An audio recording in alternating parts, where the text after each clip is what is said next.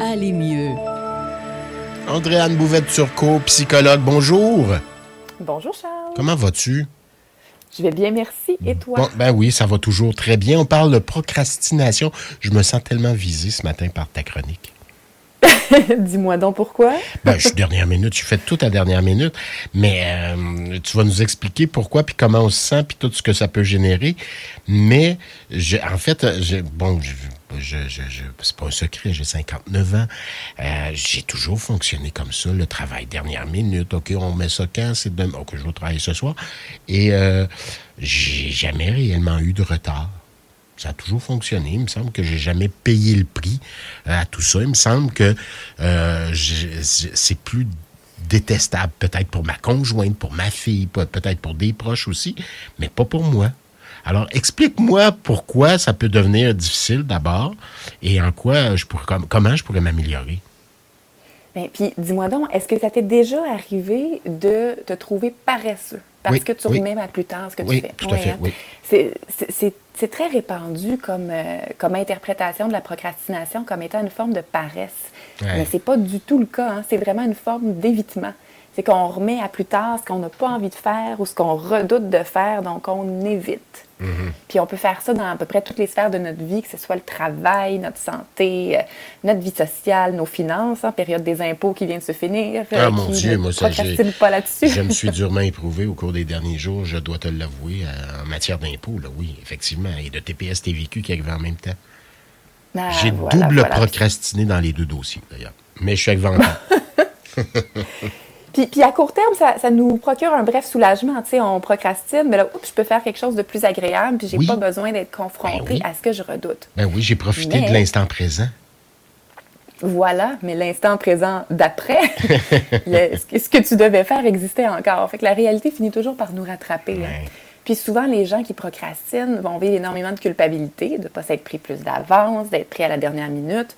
Puis d'autres émotions souffrantes aussi, on, on parle beaucoup d'anxiété, parce que euh, c'est bien beau, là. Il y en a qui vont dire Oui, mais moi, je fonctionne bien sous pression. Ben, c'est ça que je me dis tout le temps. Ce, que, ce que tu dis d'anxiété ou de culpabilité, un peu moins. Mais bon, évidemment, je me sens paresseux des fois, mais je le sais, je finis toujours par livrer la marchandise. Puis je me dis toujours Je fonctionne de même, moi, sous pression.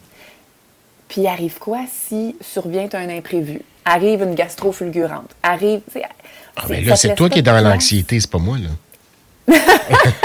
ça te laisse pas de place pour, pour justement faire pallier aux imprévus. Et là, ça peut augmenter le stress d'un coup. Là, on se sent pas bien parce qu'on est vraiment coincé puis on n'a plus de marge de manœuvre. Alors, qu'est-ce qu'on fait avec tout ça? Ben, d'une part, hein, on, commence par arrêter de se blâmer. C'est justement de se traiter de paresseux, puis de pas bon, puis de. Euh, c'est pas en ayant un discours intérieur très critique puis punitif qu'on va avancer plus. Hein. le, coup de bâton là, au lieu de la carotte, là, ça fonctionne jamais bien longtemps. Fait qu'on va essayer justement de voir, mais qu'est-ce qui se passe? Comment ça se fait que je procrastine? D'une part, pourquoi? Est-ce que c'est parce que je m'ennuie, je suis stressée, j'ai peur d'échouer? Hein, combien d'étudiants, des fois, vont retarder le moment d'étudier parce qu'ils ont peur de l'examen qui s'en vient, peur d'échouer? Euh, la procrastination nous donne une raison aussi, des fois. Si je ne le fais pas, par exemple, si j'ai un examen de maths demain, puis j'ai bien peur, je ne suis pas bonne en mathématiques, puis j'ai peur de ne pas avoir une bonne note, mais si j'étudie pas et que je coule mon examen, la raison est hyper simple. J'ai coulé parce que j'ai pas étudié. On ne cherche pas plus loin. Effectivement. Si j'étudie puis que je travaille fort, puis que j'ai quand même une mauvaise note à mon examen, là, mon estime de moi peut être affectée. Je peux en venir à me demander, qu'est-ce que j'ai fait? C'est-tu moi?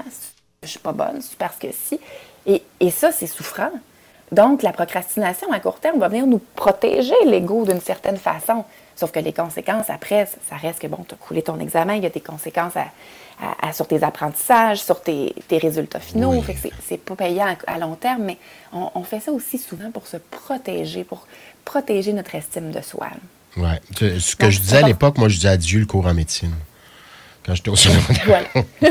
je bon, adieu le cours en médecine. Mais bon, ben, ben c'est une façon de se protéger aussi. probablement, ce n'est que ça, là, en te le disant, je le constate. Là. Continue. Continue, docteur Bouvette. Donc, c'est important vraiment d'aller voir, mais qu'est-ce qu'il y a en arrière de ça? C'est pas un manque de. juste un manque d'effort. Il y a vraiment. Il y a toujours une cause derrière tout ça.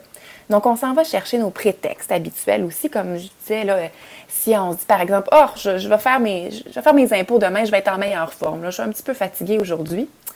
Il faut se questionner sur le réalisme de nos prétextes. C'est quoi les chances que ça se produise pour vrai? Est-ce que c'est comme ça que ça arrive d'habitude? C'est quoi les chances que ça se passe pas comme ça, qu'il y a un imprévu, qu'il y a d'autres choses? Puis qu'est-ce que je vais faire si jamais ça se produit pas, puis que je suis pas en meilleure forme demain? Vraiment pour aller ébranler nos croyances, parce que des fois, elles sont pas réalistes, justement. Puis après ça, quand on, s'y met, ben, on établit d'abord une liste de choses à faire par ordre de priorité. Parce que les choses moins prioritaires vont pouvoir sauter au besoin si on manque de temps. Et on révise notre liste régulièrement euh, au fur et à mesure qu'on accomplit la tâche. Puis on s'assure de formuler des objectifs réalistes, probablement plus petits que ce qu'on ferait d'habitude. C'est pas une question de capacité, mais on veut vraiment construire notre nouvelle habitude, mhm. réduire la procrastination, puis se donner des petites victoires aussi. Donc vraiment, on y va de façon très, très réaliste, des petits objectifs. Bon, alors on se fait comme un, on se fait comme un, quoi, on se dit... Euh, je, je procrastinerai pas pour euh, mon rapport de TPS euh, TVQ, c'est trimestriel. Donc, je me donne une date, puis je dois faire ça cette date-là. Mais ça, ça, peut être ça, ça peut être aussi un petit peu pendant plusieurs jours, au lieu de faire un gros blitz d'un coup qui ne tente pas. un instant, là.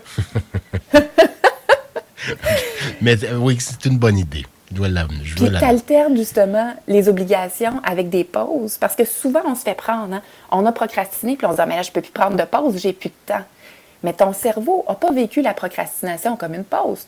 Ton cerveau a vécu la procrastination comme un Ah, mais là, je devrais être en train de faire mon rapport d'impôt, puis je le fais pas. oui. Exactement. C'est zéro payant. Donc, c'est pas une vraie pause. Ça nous prend des vraies pauses et des activités plaisantes. Fait quelque chose de très agréable avant de commencer tes rapports TPS, TVQ, puis après. Pour l'avoir en sandwich entre deux trucs qui te plaisent. Ah, ben, ben, oui. On arrête de se punir puis on se récompense.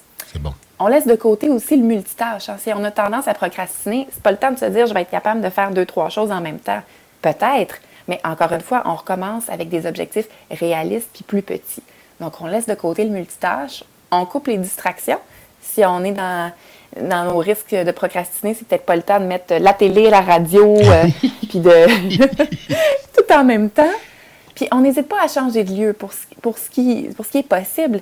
Euh, si tu travailles pas bien à la maison, si tu fais pas à la maison tes Moses de rapport d'impôt, peux-tu aller chez un ami? Peux-tu aller dans un café? Peux-tu euh, un peu changer d'environnement pour te motiver? Un truc qui va te plaire, pas un truc punitif que tu vas trouver plate à mort. Et tu peux même prendre des ententes avec tes proches. Avec ta conjointe, par exemple. Quand je vais avoir fini euh, mon, mon, rapport d'impôt, on s'en va super au resto. Donc, une, la carotte au bout, une récompense au bout. Tu m'invites au resto, chérie.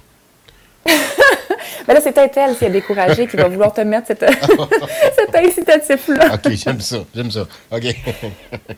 Puis, on tourne la page sur les mauvaises journées. Hein. Des fois, on va se laisser beaucoup plus atteindre par les mauvaises journées, puis se taper sur la tête.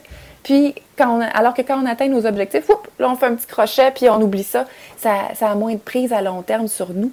Alors non, non, on a eu, on n'a pas réussi, on n'a pas atteint nos objectifs. On tourne la page. Demain, ça sera mieux. La prochaine fois, qu'est-ce qui n'a pas fonctionné? On passe en revue un peu où est-ce que ça a mhm. accroché. Est-ce que mes objectifs étaient réalistes? J'en avais-tu trop? Est-ce que j'ai omis de planifier pour des imprévus, par exemple? Toujours se laisser place aux imprévus? La vie en est remplie. Euh, puis on essaie de voir qu'est-ce que je peux changer pour la prochaine fois. Puis on continue, on s'encourage et on se met des récompenses à la fin de tout ça. Andréane, en terminant, ma fille est comme moi, puis un moment donné, elle a dit quelque chose qui me, qui me parlait, parce qu'il faut... Bon, j'ai un tempérament d'artiste, ma fille aussi, bien qu'elle ne le soit pas, euh, comme c'est pas le métier qu'elle exerce, mais bon, elle a un peu c'est la, même façon euh, d'aborder les choses que moi. Euh, elle se dit non, je me laisse imprégner, je me laisse, j'écoute à gauche, à droite avant de produire le, dit travail, avant de d'écrire la chose que je dois écrire. À un moment donné, mon corps me le dit, puis j'y vais, puis je suis capable de livrer la marchandise, d'écrire le truc qu'on doit écrire. Puis elle me disait ça l'autre fois, puis je pense vraiment comme elle. Est-ce qu'il n'y a pas de danger de perdre cette espèce de, moi j'appelle ça un talent, cette spontanéité qu'on a pour se lancer, pour faire, là je parle pas d'un rapport d'impôt, évidemment, là, mais, mais d'un travail à produire, d'un truc à écrire, à remettre, etc.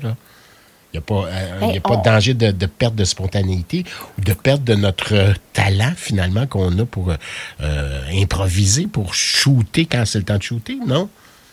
Ben, c'est une façon, c'est une aptitude pour se débrouiller. Hein. Mais s'il y a une échéance, de toute façon, à un moment donné, peut-être que la spontanéité ne sera pas au rendez-vous. S'il faut vraiment respecter une date, il, faut s'enligner là-dessus pour le faire. Mais il y a mhm. moyen de se laisser plus de temps puis d'aller, d'un peu d'intégrer tous les trucs dont j'ai parlé euh, en laissant de l'espace pour sa créativité. Si, euh, si elle veut justement être vraiment imprégnée dans le moment présent, mais elle peut se laisser une plus grande fenêtre pour le faire, tout simplement, au lieu de tout changer ce qu'elle qu'elle fait puis qui a l'air de fonctionner quand même. Oui, parce que pour arriver à un moment où on dit, ben là, là ça vient pas, l'inspiration n'arrive pas. Effectivement. Ben, c'est ça. Et là, on est en proie à beaucoup de stress. Ben oui, tout à fait. Puis c'est pas ça qu'on veut. Ben merci beaucoup, Andréane Bouvet-Turcot. On peut réécouter euh, cette chronique-là en allant en balado dans les prochaines heures. Là. Ça devrait être euh, sur notre site internet fm1033.ca. Ça s'appelle Aller mieux. Puis ben, c'est ce qu'on te souhaite. Va mieux. Tiens. À la, à la, ben, dans deux semaines, tiens. À dans deux semaines. Merci, merci infiniment. Bye.